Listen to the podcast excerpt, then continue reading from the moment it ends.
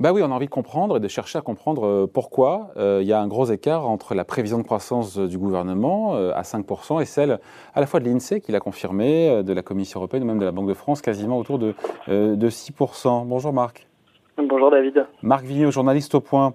C'est le variant Delta, c'est la situation sanitaire qui, qui potentiellement peut hypothéquer la, reprise économique attendue par, le gouvernement. On se dit que combiné euh, peut-être avec ce ralentissement de la croissance, enfin de la, de la campagne de vaccination qui reprend malgré tout un petit peu ces derniers jours. Et voilà, on, on pense tous à cette quatrième vague euh, qui pourrait se projeter sur la France à, la rentrée. C'est ça qui pourrait bouleverser les plans de l'exécutif et qui font que euh, la prévision de 5% est plus prudente? Oui. Alors de toute façon, euh, euh, les prévisions budgétaires, enfin les prévisions économiques qui sous-tendent les, les, prévisions budgétaires sont toujours un peu arbitraires. Hein. Il faut bien arrêter un chiffre à un moment, et c'est vrai que Bercy cette fois s'est dit on va jouer la prudence. D'autant qu'ils étaient à 6%, euh, ils sont redescendus à 5, donc c'est vrai que. Voilà, mais parce que la situation économique aussi a beaucoup fluctué. Hein. On a eu beaucoup de, de, de, forcément, comme on alterne les phases d'ouverture et de fermeture de l'économie, euh, en fonction du, moment, euh, euh, les prévisions bougent pas mal. Alors les dernières prévisions bah, sont celles que vous avez citées de l'INSEE et d'autres institutions qui prévoient 6% de croissance. Et de son côté, Bercy reste prudent. il vaut mieux. C'est rare d'avoir un écart aussi important. Non, un point d'écart, c'est pas rien. Hein. Oui, c'est pas rien, mais c'est lié au timing euh, de, de, des textes budgétaires qui ont été présentés un petit peu avant que euh, les bonnes nouvelles euh, se matérialisent au niveau du rythme de la reprise. Hein. On voit que la reprise est effectivement plus forte que ce qui a, anticipé, ce qui a été anticipé, même si justement au ministère de l'économie et des finances, c'est ce qu'on annonçait depuis un moment. On disait quand on va réouvrir l'économie, comme à la fin du premier confinement, eh bien il y aura une reprise très forte. Et effectivement, comme vous le mentionniez, euh, L'aléa évidemment majeur là-dessus, c'est euh, la situation sanitaire. Donc euh, tout dépend de la situation sanitaire. Et encore une fois, du point de vue de Bercy, ben, il vaut mieux être prudent si jamais la situation sanitaire se dégrade. Et à ce moment-là, même la croissance serait peut-être trop optimiste à 5%. Euh, mais en revanche, euh, ce sera, il y aurait des bonnes nouvelles à annoncer si la croissance est supérieure et ça permettra au gouvernement de se féliciter de sa politique économique.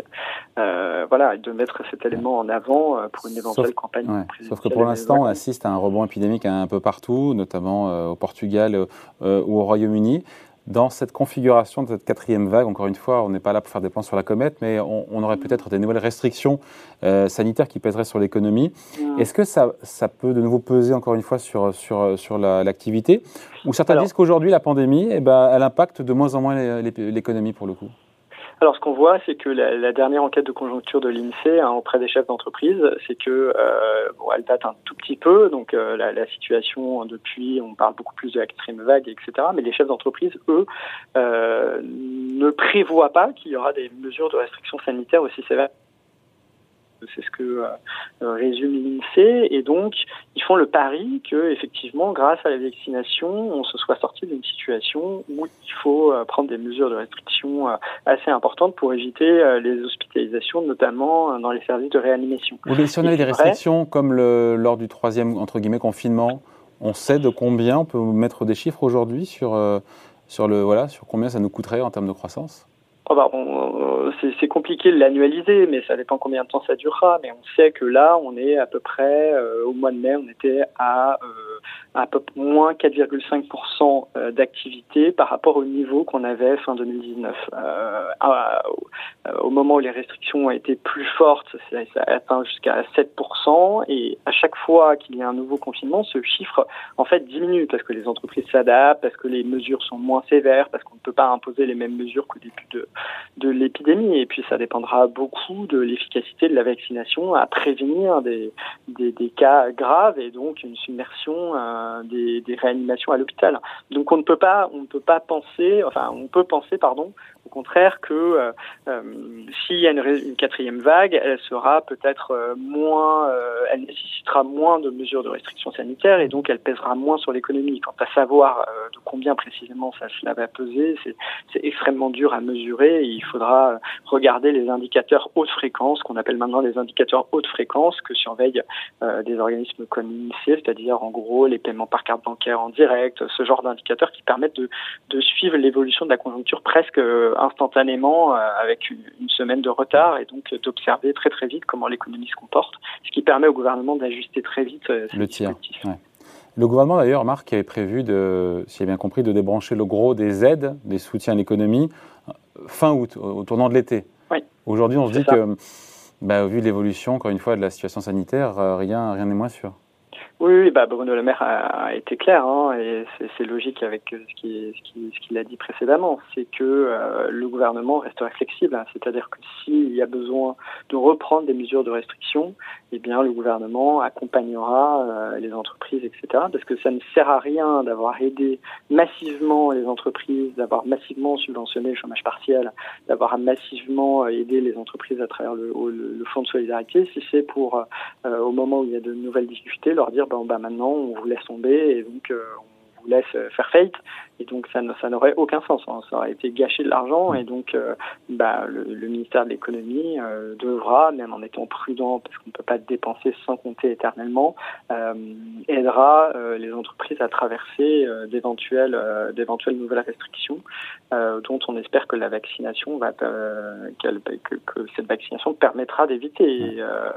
voilà, il faut être, faut être optimiste. Hein. On voit que quand même, malgré le, le nombre de, de, cas qui augmentent en Grande-Bretagne. Là, pour l'instant, l'hospitalisation ne suit pas exactement au même rythme. Ça commence à augmenter, mais euh, normalement, le vaccin protège contre les cas graves. Euh, plutôt à, des, à des niveaux très très bons, euh, notamment euh, chez les personnes euh, chez les personnes âgées. Donc donc ça devrait permettre d'éviter une submersion des capacités de réanimation du pays et donc les plus grosses mesures de restriction sanitaire. C'est de quoi nous pour l'instant nous, nous rassurer évidemment puisque les Anglais sont un petit peu en avance par rapport à nous. Donc en gros donc ça serait une ineptie de dire que le gouvernement est pessimiste, c'est pas normal qu'il ne bouge pas sa prévision, encore une fois, de croissance à 5%. D'ailleurs, au vu, encore une fois, tout ce qu'on vient de dire là, et des nuages qui s'amoncellent au-dessus de l'économie française. Hein. Non, mais encore une fois, euh, bon, les prévisions, elles sont faites à un moment. Euh, je pense que dans la période actuelle, euh, on peut dire que le gouvernement joue la prudence.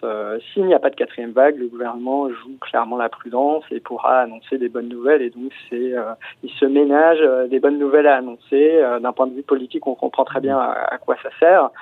Après, est-ce que ça change grand-chose? Il se met en position de pouvoir, de pouvoir réactiver les aides. voilà, je pense qu'il ne faut pas le prendre plus, enfin, donner à, ce, à cet écart plus d'importance qu'il n'en a. Euh, évidemment, euh, il faudra voir au mois de septembre. C'est au mois de septembre, Marc, que le gouvernement va pouvoir éventuellement revoir sa prévision? Voilà, au moment du budget 2022, bah, En tout hein. cas, euh, voilà, il pourra, il pourra redonner, des, il va devoir donner des prévisions pour euh, l'année suivante et donc euh, bah, se caler sur le, le, rythme qui est observé en 2021. Et donc c'est là qu'on verra d'éventuels, d'éventuels ajustements de, de, la prévision. Mais pour l'instant, le scénario le plus probable, c'est le scénario de 6% de croissance avec un optimisme très très important des ménages et des entreprises. Alors on regarde un tout petit peu dans le rétroviseur puisque les enquêtes datent euh, juste avant le moment où on commence, on a commencé à parler de menaces de quatrième vague, etc. Mais euh, voilà, pour l'instant, les, les, ménages et les entreprises sont très optimistes sur euh, les prochains mois, même si euh, par ailleurs il y a des facteurs économiques qui peuvent brider la reprise. Et il y en a d'autres d'ailleurs, pardon, je vous coupe, la réforme des retraites. On sait que pour l'instant, le, président qui a consulté cette semaine les, partenaires sociaux euh, n'a pas dévoilé son jeu. Cette réforme des retraites, si elle était mise en œuvre à la rentrée, on se dit que ça pourrait peser pour le coup sur l'activité euh, parce que ça pourrait entraîner des troubles sociaux et générer de l'anxiété. Mhm. Alors oui, euh, c'est un peu pour ça qu'Emmanuel Macron hésite à, à, passer cette réforme des retraites maintenant, parce que si effectivement elle suscite une forte opposition, ça pourrait entraîner des blocages. En tout cas, il y a un front syndical contre. Oui, alors euh, bon, on voit que ces derniers temps, ils n'ont pas beaucoup, beaucoup mobilisé. Hein, mais ce qu'on peut craindre, par exemple, c'est pour les, la SNCF, les transports, euh, euh, peut-être la, la, RATP. Donc, il faut être assez prudent là-dessus. Puis, s'il y a des manifestations importantes, effectivement, c'est un problème.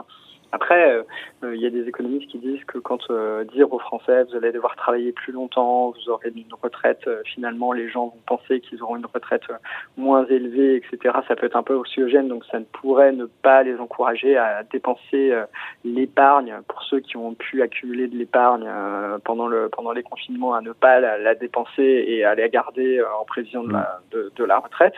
Mais l'argument inverse peut être avancé, c'est-à-dire si on sait que le, le système des retraites a été pérennisé, que l'État euh, réduit les déficits, ben on peut euh, être rassuré quant à l'éventuel. On peut voir le verre d'eau à moitié vide, à moitié plein.